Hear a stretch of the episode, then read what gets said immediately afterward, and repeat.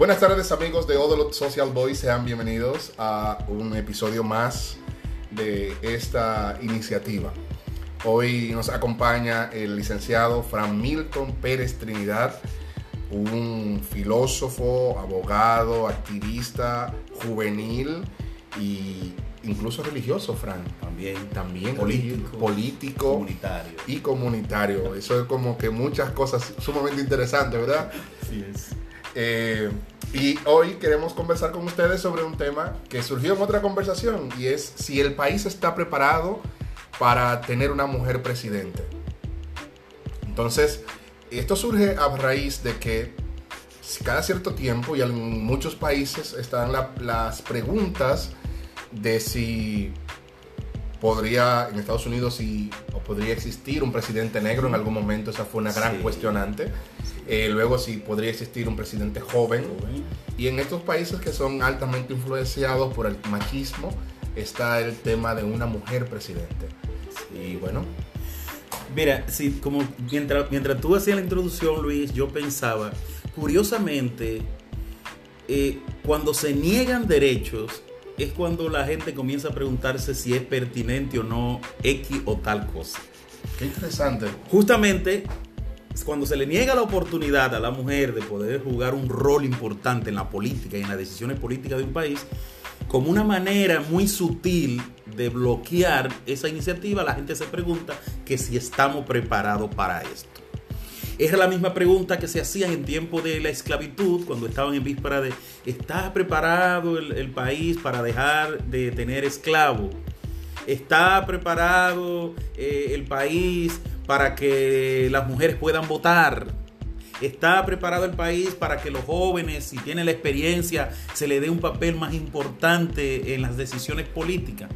Detrás de esa pregunta hay una intención, a veces eh, aceptada, otra vez muy sutil, de reconocimiento de negación de derechos. Es, mi, es una afirmación muy personal. Mira, me parece muy interesante, Fran, porque al final se trata de una restitución de derechos desde un lado, que puede ser visto, obviamente, aunque la Constitución lo permite, en la práctica y en la danza cultural y en los imaginarios colectivos de las comunidades y de los países hay otras realidades. Y esto que tú planteas es sumamente interesante porque sería la otra óptica y sobre todo el escenario que tú planteas de esas situaciones previas, de si eh, estamos preparados para no tener esclavos. Pero si la mujer es un ser humano con derechos, con capacidades, preparada, que han sabido echar para adelante una familia, que está demostrado que son mucho más organizados que el promedio de los hombres, que se preocupan por echar para adelante y, familia y atenderla. ¿Por qué preguntar si estamos preparados para que una mujer no gobierne? En el fondo, detrás de ese cuestionamiento, lo que hay es una negación. Esa es la respuesta de negación hecha pregunta. Y queremos deshabilitar la posibilidad de tener nosotros como país la potestad de que una mujer nos gobierne. Estar así que la encasillamos, ah, una mujer. No, no, es un ser humano, independientemente del género. Es una persona preparada, es una persona política, con dotes y cualidades distintos. Nadie se ha preguntado, ¿estamos preparados para que si un campesino hombre no gobierne? ¿Estamos preparados para que si un presidente del sur o del norte nos gobierne? O de un grupo económico. o de un grupo económico X, o un abogado, o un ingeniero agrónomo. Siempre y cuando sea hombre, nadie se pregunta eso. ¿Por qué preguntarnos si estamos preparados para que una mujer no gobierne? No pretendo, no pretendo quitarle importancia a la pregunta, Ajá. pero quería empezar con esa reflexión en base a eso, porque yo estoy viendo que detrás de esa pregunta subyace ya la respuesta negativa. Sí, que puede servir en ocasiones como una especie, una herramienta para invalidar la posibilidad, apelando a un sentimiento colectivo que es, que es indemostrable.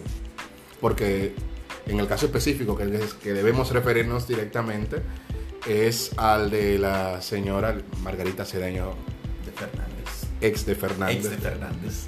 Sí, no, mira, oye, que lo que pasa, que, Luis. que, perdóname que te interrumpa, ya ha demostrado tener una experiencia de en posiciones de importantes Estado. de Estado, fue vicepresidenta de la República, fue primera dama. gestionando proyectos de importancia y ahí están la, la, la- la marca. Lo que pasa es que cuando se pregunta de, ah, que estamos, que si estamos eh, preparados, en el fondo la respuesta entonces comienzan a surgir los estereotipos negativos, eh, eh, machistas, que si la mujer debe estar en su casa, que la mujer, típico del medioevo y de la antigüedad, donde a la mujer no se le permitía pensar.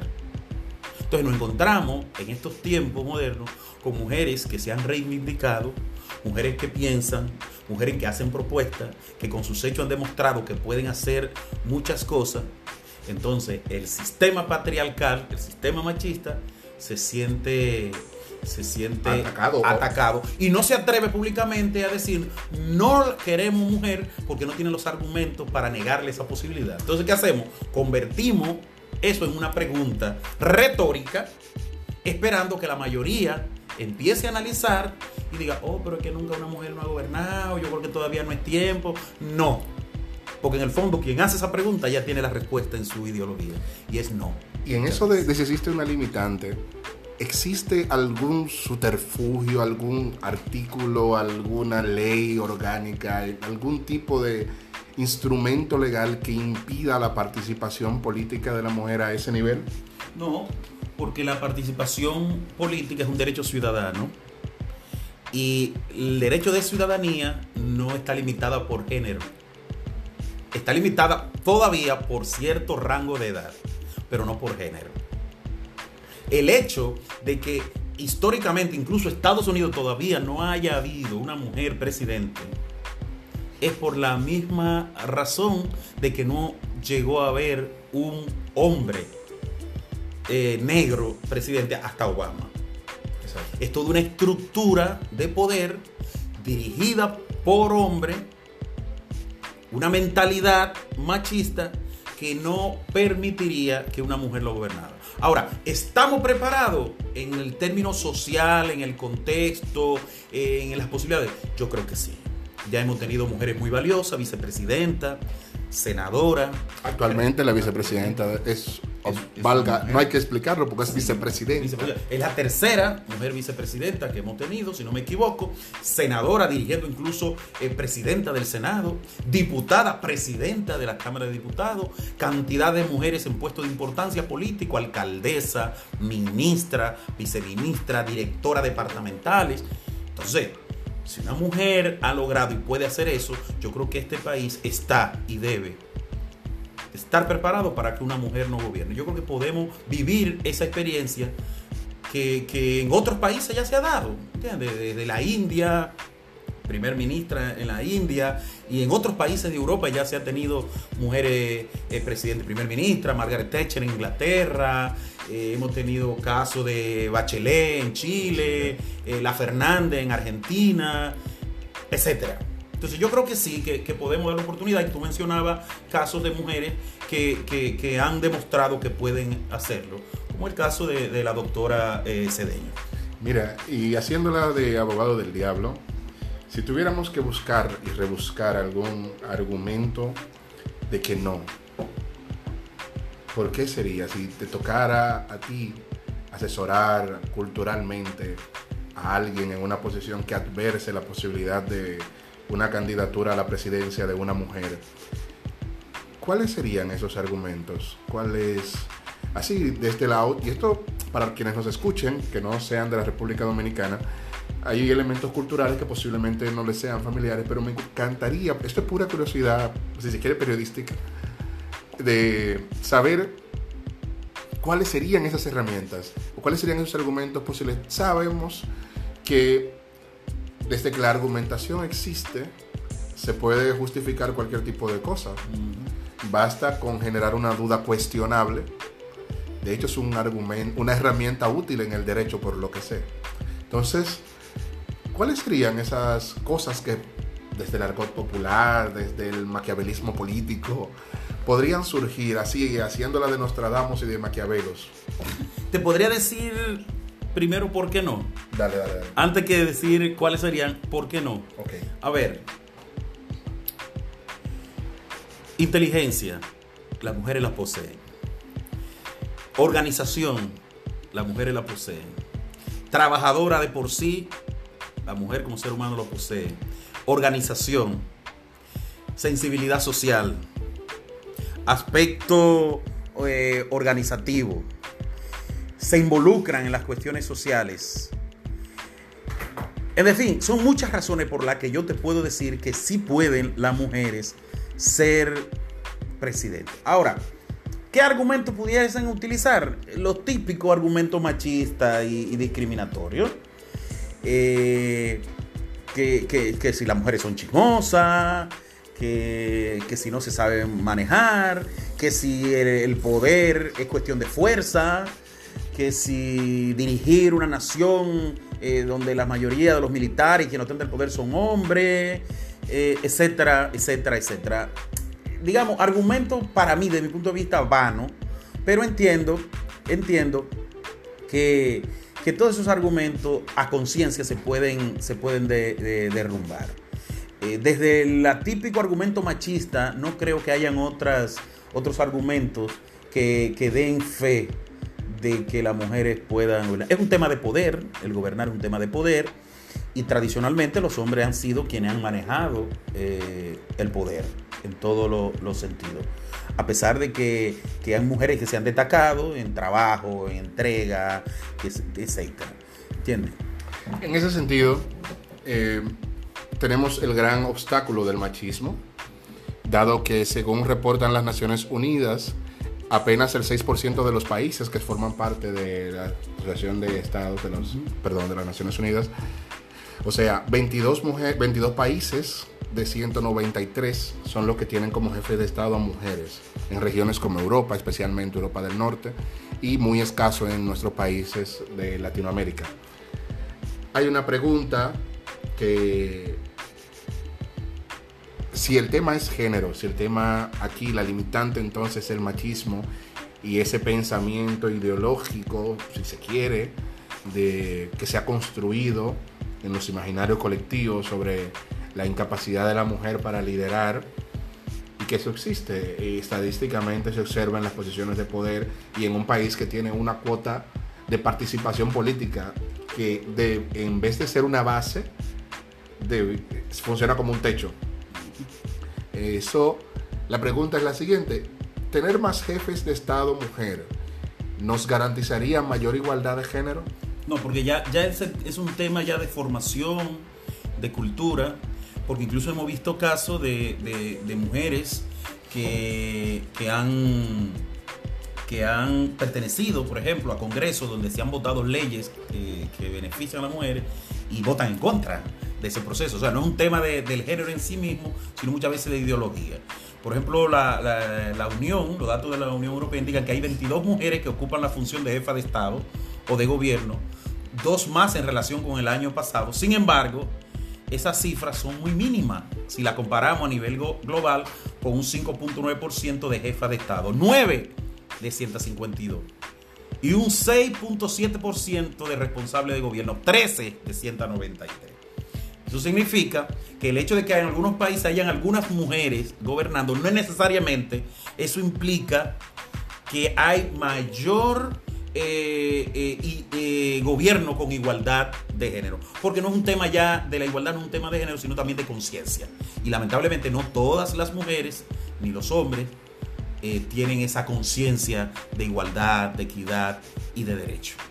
Mire, eso es muy interesante, sobre todo si tomamos como referencia países como Nicaragua, cuya paridad femenina global en el Parlamento es de un 59%. Entonces, habría que hacer la pregunta a personas de Nicaragua si eso se ha reflejado en políticas públicas que beneficien a la igualdad y la equidad de los géneros. Habrá que ver qué tan comprometidas están esas mujeres con la equidad y el género, porque el hecho de que tú seas mujer no necesariamente eso te compromete con las políticas de equidad de género.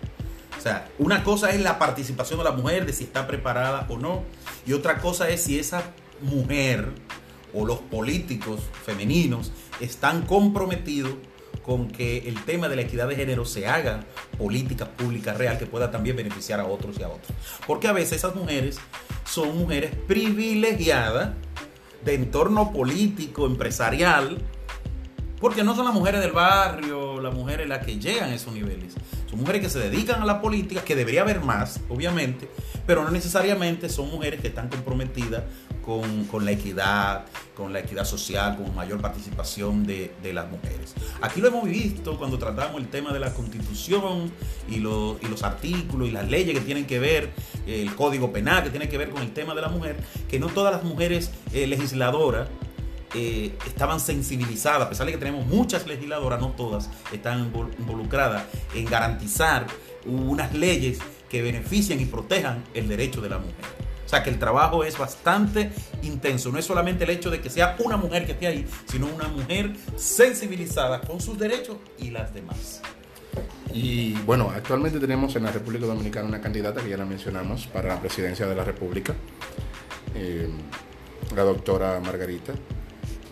Y sin ánimo de que esta sea una promo de su candidatura, aunque la aceptamos con mucho gusto, eh, como invitada a este podcast sería interesante preguntarnos si estamos haciendo un trabajo de sensibilización a nivel comunitario, porque al final es donde comienza y donde termina todo, en la gente, cómo la gente lo percibe. Alguien dijo alguna vez que la masa decide en función de los intereses de quienes los mandan. Entonces, ¿cuál es? Me encantaría preguntarle a ella si a partir del trabajo que ella hizo como primera dama, que fue un trabajo muy comunitario por lo que sé, y como vicepresidenta, si está preparada para dedicar tiempo y recursos a hacer un trabajo tanto mediático como educativo, comunitario sobre estos temas, porque sería interesante que se hiciera una aproximación para trabajar tanto con hombres como con mujeres. Muchos de, de, los programas que se llevaron desde la vicepresidencia, cuando ella estuvo en dos periodos, eh, eh, tenían un trabajo social muy fuerte, los CTC, eh, el programa Solidaridad, tenía un componente de protección. Pero a veces el diseño de las políticas públicas, bueno, y espero, ¿verdad? Voy a interrumpir aquí espero que sí, que, que, que si esta, este audio llega a, la voz de nuestra, de, de, Margarita, ella pueda aceptar, ¿verdad? grabar algún podcast, alguna intervención a través de ustedes. Pero yo creo que muchas veces se trata también de la estructura política y de los partidos políticos. Eh, muchos partidos políticos tienen secretaría de género y a veces la secretaría de género se dedica solamente a la mujer a organizar eventos, actividades y muchas veces esa secretaría no toman postura fuerte. Tengo entendido que el Partido de la Liberación Dominicana recientemente hizo una renovación de su secretaría y actualmente en la Secretaría de, de Equidad género, porque no es solamente mujer, hombre también de género, está una joven eh, valiosa que también tú podrías en algún momento eh, abordarlo en estos temas, eh, Claudia Abreu, que es la secretaria de Equidad de Género del, PLD. No sé del PRM quién tan, también tiene mujeres valiosas, el PRM, tenemos a Farideh Raful, la senadora, está la misma vicepresidenta, que obviamente eh, no, sé cuál es su postura en el tema de género, sí que es una empresaria exitosa y es una, la vicepresidenta actual, la misma esposa del presidente, la, primera dama. O sea, hay muchas mujeres ocupando puestos eh, interesantes. Bueno, Milagros Ortiz que fue en su momento ministra de, Educación y, y, vicepresidenta. Actualmente ocupa el tema de... La Dirección General de, de Ética e Integridad Gubernamental. Vaya cargo. Eh, un cargo que ya eso sería tela como para otro tema, ¿verdad? Sí, realmente. El tema de la transparencia y la integridad gubernamental. Pero volviendo al tema eh, que tú planteabas de los proyectos sociales, yo creo que hace falta, primero, que las políticas, las mujeres que están preparadas para ostentar puestos políticos estén sensibilizadas por el tema de la equidad de género. Segundo, que se desarrollen programas sociales que vayan dirigidos al empoderamiento de la mujer en un sentido real. Y tercero, que los partidos políticos, sobre todo los partidos progresistas, se sumen y tengan dentro de su estructura eh, esa idea de, de revolución y que cuando las mujeres lleguen al poder, realmente asuman con gallardía y libertad eh, ese proceso de empoderar cada vez más a las mujeres. Y no se trata de tener eh, el gobierno lleno de mujeres, se trata que desde el gobierno se ejecuten políticas eh, públicas que vayan directamente a empoderar a las mujeres, a garantizarles sus derechos y que se hagan cosas que beneficien, que podamos manejarnos en un, espacio de, equidad. Sobre todo de equidad es un tema de restitución de derechos. Eh, este énfasis que se hace en el empoderamiento de la mujer, dado que los números, las estadísticas nos señalan que el, el mundo tiene una deuda con la mujer. Y en ese sentido, ¿cuándo se comenzó a cultivar esta idea descalificativa de la mujer? Hay gente que culpa a la iglesia y antes de que tú me des tu opinión, que seguro estará muy bien argumentada y cementada, eh, en mi humilde opinión, que no es para nada humilde, simplemente es una muletilla, yo entiendo que es una mala interpretación de un versículo bíblico que ha sido mal utilizado y sacado de contexto, porque la Biblia en ningún momento, en ese versículo donde dice que trate como vaso frágil a la mujer, no está calificándola.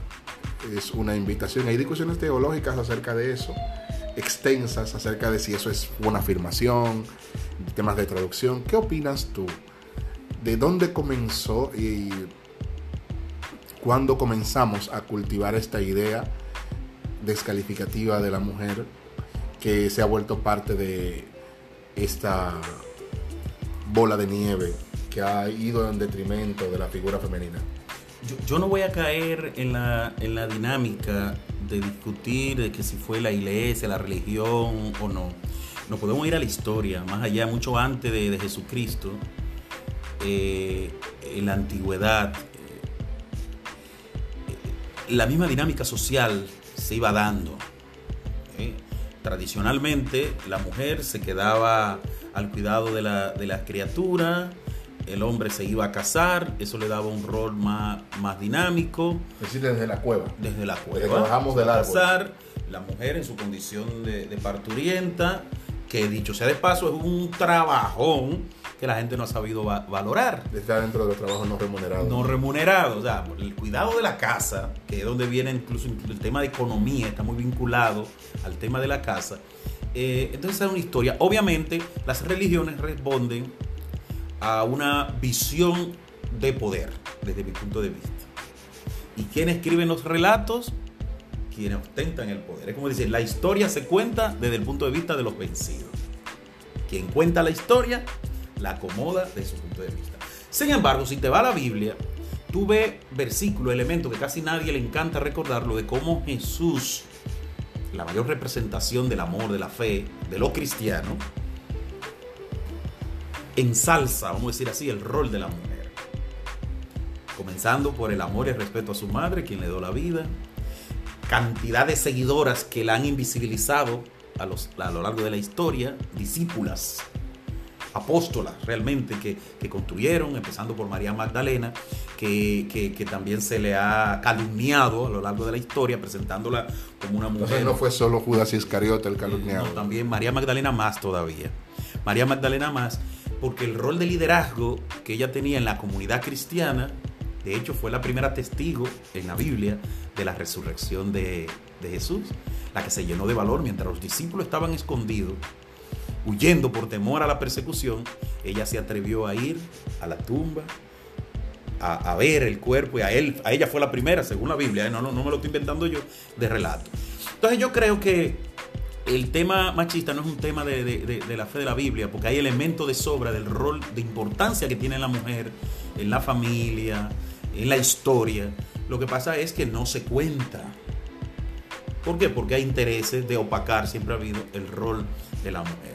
Habrá que escribir, reescribir la historia o revalorizar esos personajes históricos femeninos y poner a los masculinos en su justa dimensión alguna vez, ¿no? Yo lo que creo es que hay que, hay que, hay que contar las cosas como realmente sucedieron. Lo mismo pasa con la historia del descubrimiento, el famoso descubrimiento de América. Eso ya es otra harina. Es otro tema. Harina para por ejemplo de cómo la historia se puede, eh, o, la misma historia de la guerra de Vietnam, como nos presentan en, en las películas, que los norteamericanos ganaron esa guerra, por eso es mentira.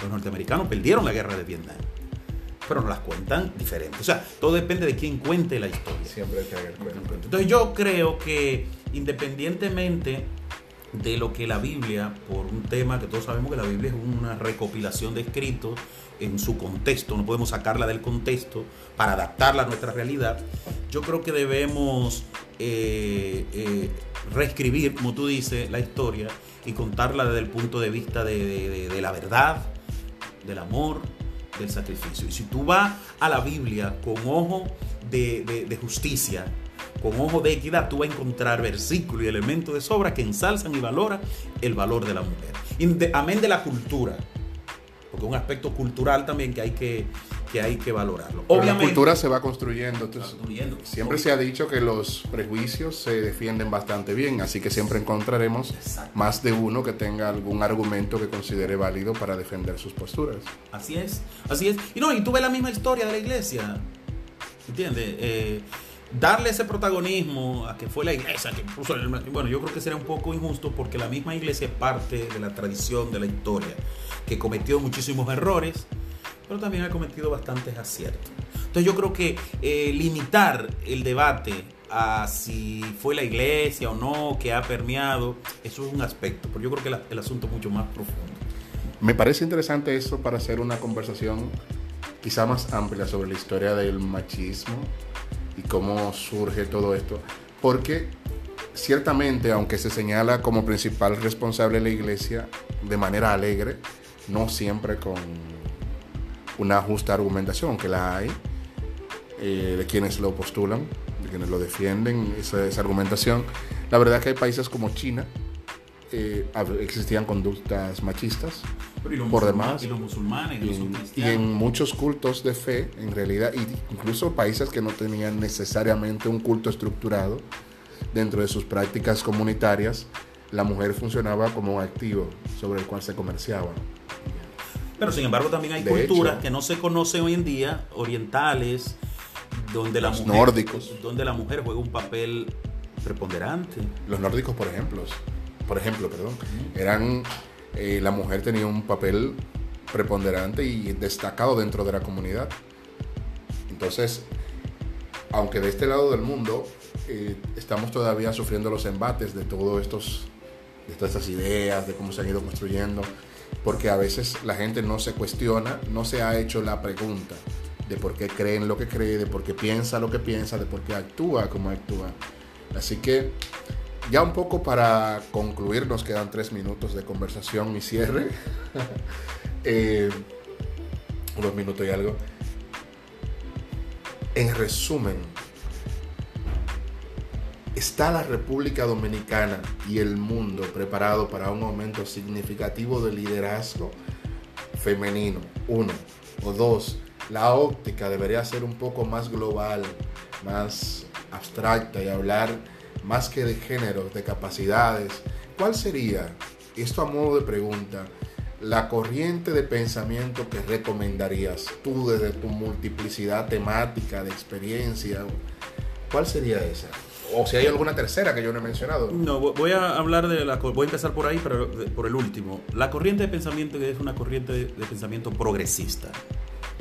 Debe ser una actitud progresista, una actitud que garantice eh, derechos, que garantice participación real, que se valore a la persona no por su género, no por condición social, sino por su nivel de, ser humano, por el hecho de ser humano, y que a los funcionarios públicos que vayamos a elegir, incluyendo a, a- a los que nos van a gobernar, que no importa tampoco ni el género, ni la raza, ni de dónde provenga, Ni la edad, porque la la República edad. Dominicana impide a los jóvenes posiciones de liderazgo tipo presidente, por ejemplo. Sí, que- limita.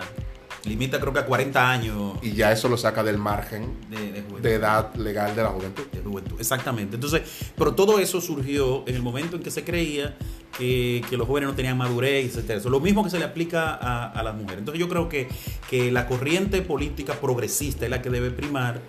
Eh, abierto al debate, abierto a discutir, eh, eh, no, no si es mujer o si es hombre, sino vamos a medir su capacidad, vamos a medir su propuesta, qué ofrece, su manejo, qué capacidades tiene y de qué manera eso puede aportar a tener una sociedad más avanzada, más desarrollada.